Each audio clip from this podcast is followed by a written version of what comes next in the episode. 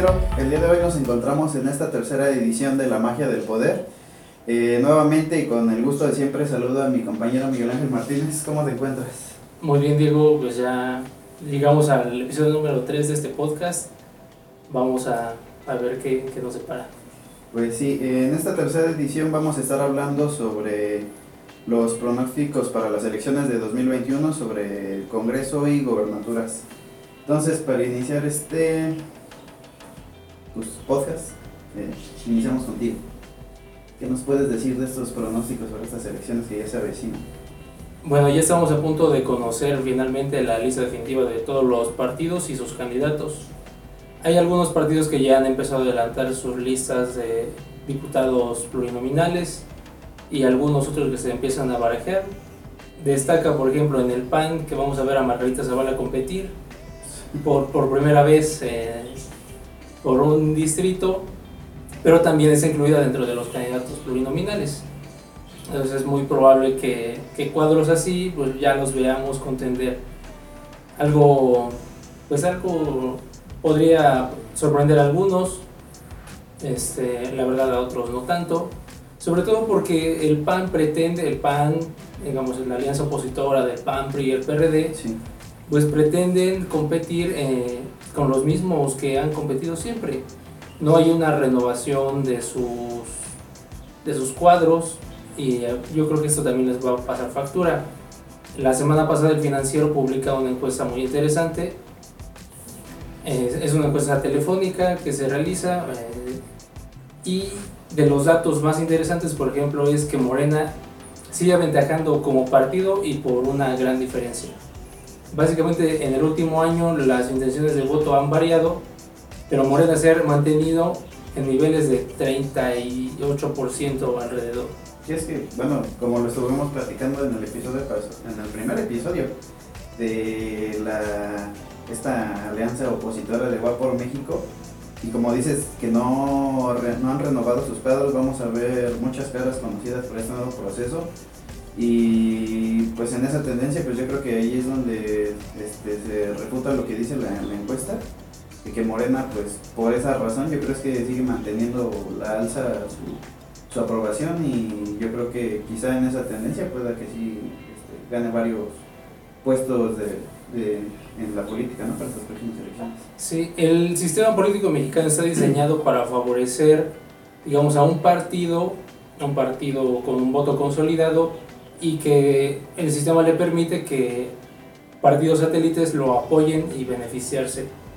A nivel de votación hemos tenido casos con, con votaciones este, más o menos del 40%, que era lo que por, alcanzaba más o menos el PRI en algún momento en las elecciones federales, y eso le alcanzaba para tener mayoría en el Congreso y digamos no había mucho problema, digamos era parte del sistema, era aceptado, así se diseñaron las reglas. Ese mismo sistema que en su momento benefició al PRI es el que está aprovechando Morena y es el que ha aprovechado en el 2018 y es la misma estrategia que pretenden eh, llevar a cabo en el 2021. Y es muy probable que les resulte. Mira, de esta encuesta, por ejemplo, sale que Morena tendría 38%, el PAN tendría 11%, 11%, que es una diferencia muy grande. De ahí el PRI tendría un 10% y el PRD, que es el último partido que consideran aquí, un 3%. Entonces estaría con esos niveles cerca de perder el registro. Eh, pues ya con su alianza, alianza, pues, y como ha habido otros casos de otros partidos como el Verde, Movimiento Ciudadano y otros partidos que no este, contemplan esta encuesta, pues yo creo que también, yo creo que más que querer ganar puestos políticos va a ser una estrategia por no perder su, su registro, ¿no? Y lo más importante también a recalcar de lo que mencionas es que ya el PRI ya no figura dentro de las dos este, figuras políticas más fuertes del país, ahora el PAN es el quien, quien después de Morena está ahí encabezando ahora la oposición en el país, ¿no? Sí, después de lo del 18, la verdad fue un golpe durísimo y no se han recuperado. ah, No se ha recuperado el PAN, no se ha recuperado el PRI, no se han recuperado estos partidos y siguen eh, con esos niveles de la votación que obtuvieron más o menos, si no es que un poco más abajo. También destaca de la encuesta, por ejemplo, que hay un 33% de indecisos. Sí. ¿no? Entonces que se pueden ir para un lado, para otro. eh, muchos dicen que este es el margen que tiene la alianza opositora de los votos que puede obtener en campaña y así subir ¿no? y alcanzar su objetivo, que es al quitar la mayoría morena. Pero la verdad es que eso es un poco difícil, ¿no? no hemos visto indicios de que estos, estos partidos atraigan a, a, ese sector de la, de la población. En parte por eso mismo que estamos platicando, ¿no? O sea, son los mismos de siempre esos mismos cuadros otra vez lo reciclan y pues la gente no les va a comprar ese pues, e, ese discurso. No, pues no. Y es que, o sea, eh, tampoco asegurar que ese margen que tienen para atraer a sus votantes tampoco es muy seguro que digamos. Digo, por alguna razón, ese porcentaje de gente ni está seguro de votar por Morena ni está seguro por votar por la oposición. Y en el aspecto de que pues, van a ser las mismas caras, quizá con nuevas ideas, eh, poniendo otros temas a la mesa que puedan, digamos, de tal forma manipularlos para que voten por ellos, yo creo que va a estar muy difícil. Y ya cuando sabemos cuál ha sido y cuál será el plan de ejecución en, los cargos públicos de estos partidos, ¿no? Sí, eh, digamos, en medio, y cosa que no contempla esta encuesta, digamos, se metió o está como ese otro 33% que puede incluir a otros partidos como puede ser el Movimiento Ciudadano que va solo, no va con la coalición y vamos a tener también otros tres partidos nuevos que van a competir en las elecciones federales. La verdad yo dudo mucho que les alcance siquiera para, para alcanzar el registro. Sí.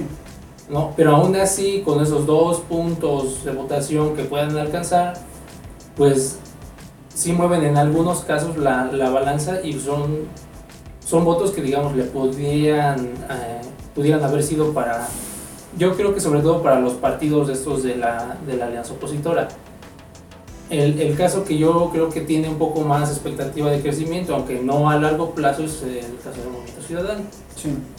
Que digamos en, esta, en este momento donde solo hay dos alternativas, pueden ser para un sector de la población, digamos más del centro, que, que, puedan votar, no, no creo que les alcance para ganar. O sea, es un sector también muy, muy pequeño, pero les puede ayudar para sobrevivir y para posicionarse, digamos, como una opción alternativa en algún momento. El problema de estos partidos que normalmente se mantienen en el centro es que cuando la situación política se, se polariza, tienden a desaparecer. Sí, no hay cómo mantenerse. Es, es, muy difícil que se mantengan en un centro ideológico absoluto porque hay momentos donde no, no, es imposible mantenerse ahí.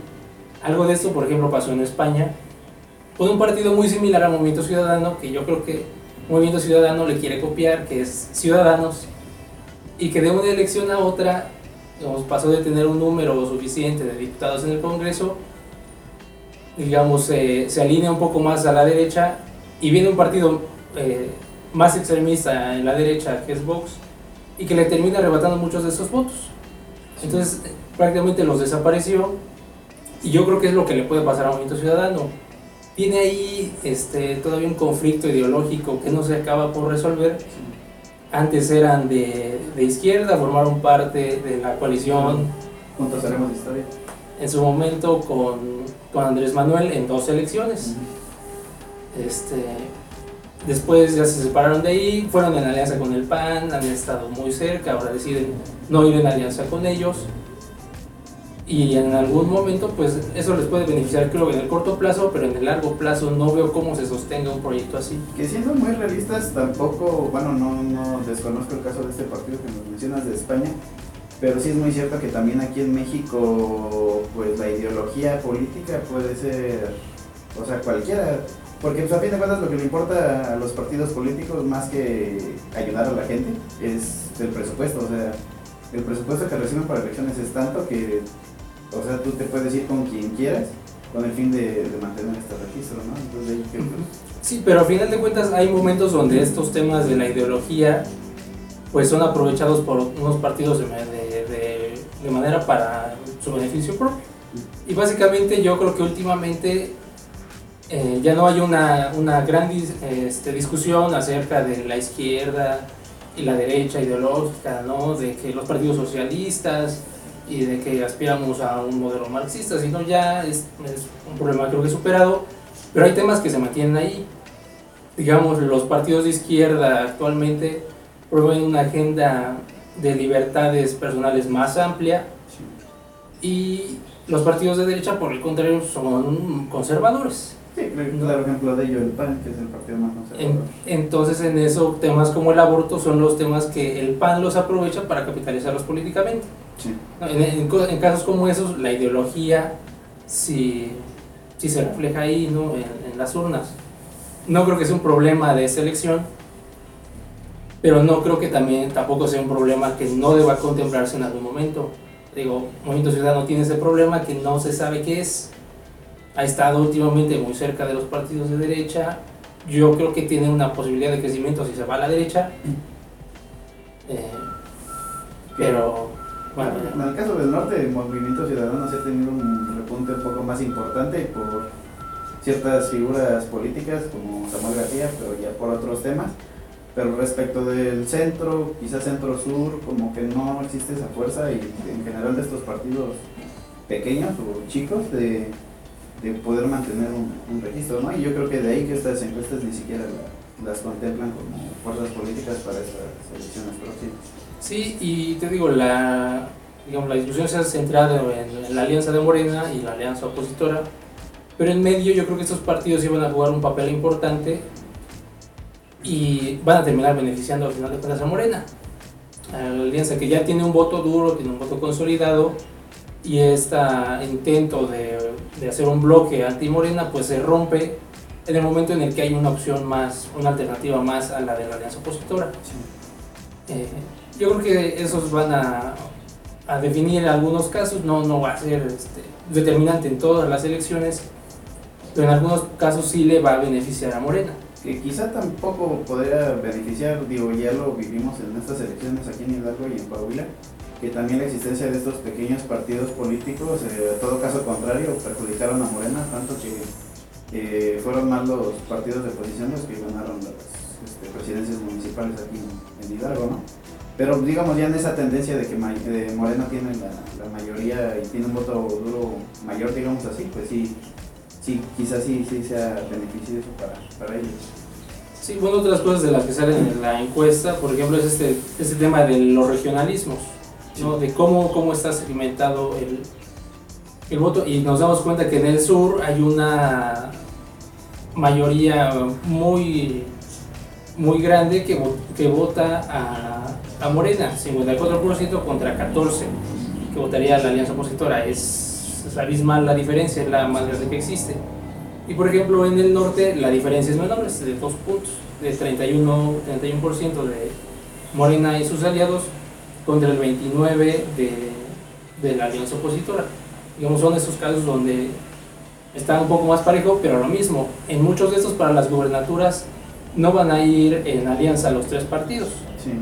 Van a ir cada quien con su candidato, que va a ser el caso, por ejemplo, de Nuevo León donde lo más probable es que vaya el candidato del PRI por separado, vaya el candidato del PAN por separado, vaya Movimiento Ciudadano que tiene también un voto por ahí, este, pues algo duro, y, y, Morena en ese caso, por lo que tenemos hasta el momento es que Morena tiene, digamos, el tercio mayor, tiene cerca de 30% de intención del voto, no le alcanza para digamos, no va a ser una campaña fácil. Y hay otros estados donde la tiene, ponga el candidato que ponga, la, la va a ganar. Pero aún así, digamos, las expectativas de Morena sí son bastante buenas y empiezan a salir, digamos, ya con datos que pues la alianza opositora no necesariamente va a alcanzar su objetivo y está muy lejos de alcanzarlo. Sí, no, no tiene las bases fundamentales.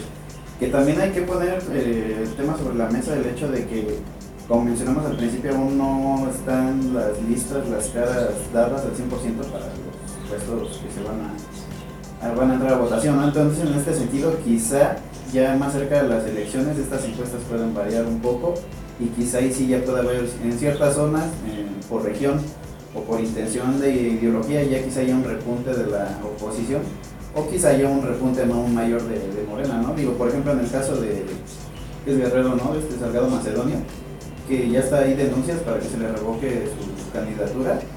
Y yo creo que, por ejemplo, en el caso de Guerrero, quizás sí haya una, una- un perjuicio en contra del partido para que pueda obtener la, la gobernatura. ¿no?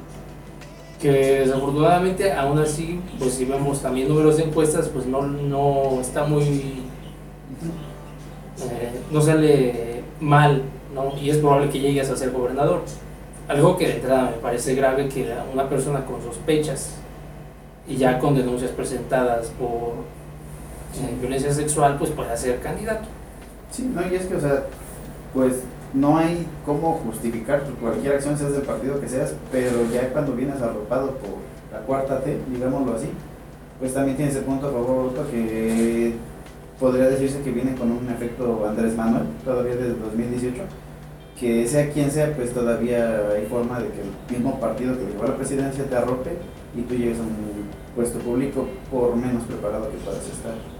Y es que es parte de esa misma inercia que venimos hablando de que pues el presidente sí tiene ese efecto y si esta elección se tiene como un referéndum sobre su gobierno, a su vez como una posibilidad de transformación en todos los estados, ya prácticamente solamente Querétaro, que digamos es un estado tradicionalmente panista, Sí. este, tiene asegurado que el PAN prácticamente ganaría.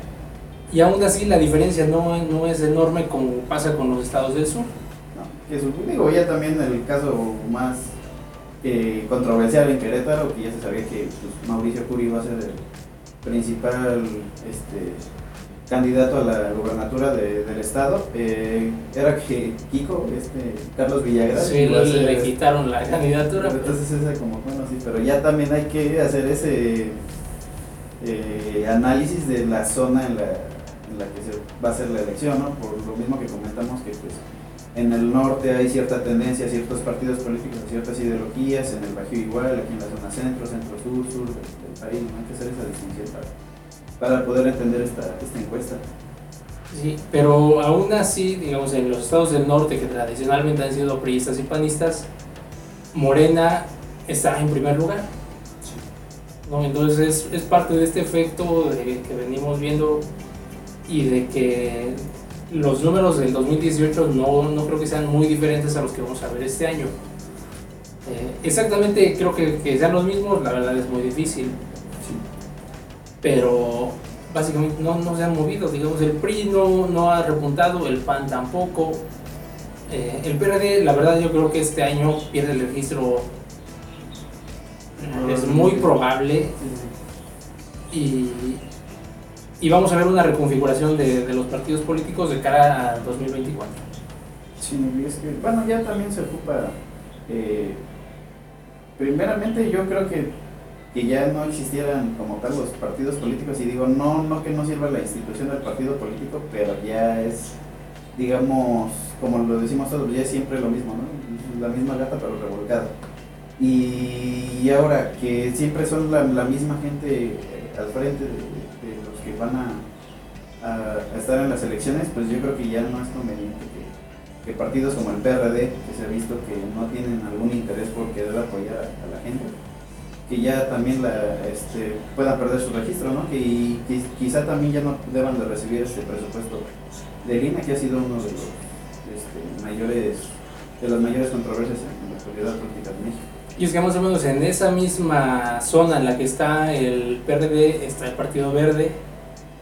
Y yo, yo creo que en principio les conviene estar del lado de, de la alianza del gobierno, pero no les asegura que, que puedan sobrevivir. Sí, Eh, yo creo que también puede haber ahí un, un efecto que fue lo que pasó con el PS en el 2018, de que mucha gente vota Morena, pero no vota, vota PT también, pero no vota al otro partido. Y digamos, yo creo que el verde, pues sí, también se va a jugar su futuro y es probable que esté también ahí en la cuerda floja. ¿no? Entonces, esta elección, pues definitivamente va a servir para, como línea de salida para el 2024. Si, aunque no creo que pase, ¿no? Pero si dan el batacazo los de la alianza opositora, pues van a cambiar muchas cosas. ¿no? El reacomodo de, y esperemos que del no lo poder, la verdad no creo que les alcance. Es, es un sueño guajiro que tendrán, que tendrán, tendrán ellos. pero también va a representar, por ejemplo, en- dentro de Morena, pues un, un conflicto que está ahí, está latente y solo se ha empujado la, la pelotita de un reacomodo de las estructuras dentro del partido mayoritario. Sí, es que, o sea, como debe de haber de esta depuración de partidos eh, que ya no están, digamos, en, en la perspectiva nacional, pues también debe de haber una depuración de los mismos partidos políticos, de reestructurarse dentro y ya tomar una directriz este, en cierto sentido para las elecciones de 2024, que van a ser las próximas presidenciales. Y, este, y ya, ahora sí, que ya haya un interés, este, ¿cómo decirlo? un interés noble o honesto de, de ya querer gobernar bien y ya no o somos todos contra tal o tal contra nosotros, ¿no? O sea, ya, que ya no haya tanta polarización, sino que verdaderamente es una contienda política electoral, pero en beneficio de la gente, no por intereses políticos de estos partidos. Pues la verdad dudo que, que algo así pase y, y la polarización apenas está ahí. No, pero si la No, oposición puede digamos, también. Digamos que hay muchos temas que no se han tocado por el gobierno del presidente López Obrador que pueden todavía eh, digamos, estirar la liga aún más y que con un gobierno un poco más progresista puede, puede surgir nuevos conflictos. ¿no? Sí. Pero en, esa, no- en estos nuevos conflictos también te- tendremos que ver quiénes son los nuevos actores. La verdad, yo creo que el PAN ya está muy desacreditado para seguir, para que ellos sigan pretendiendo ser la, una, op- una opción alternativa al gobierno. Creo que no representan ni siquiera al sector de la derecha al que pretenden representar. Este, se, se han traicionado ellos mismos, tienen conflictos entre ellos mismos.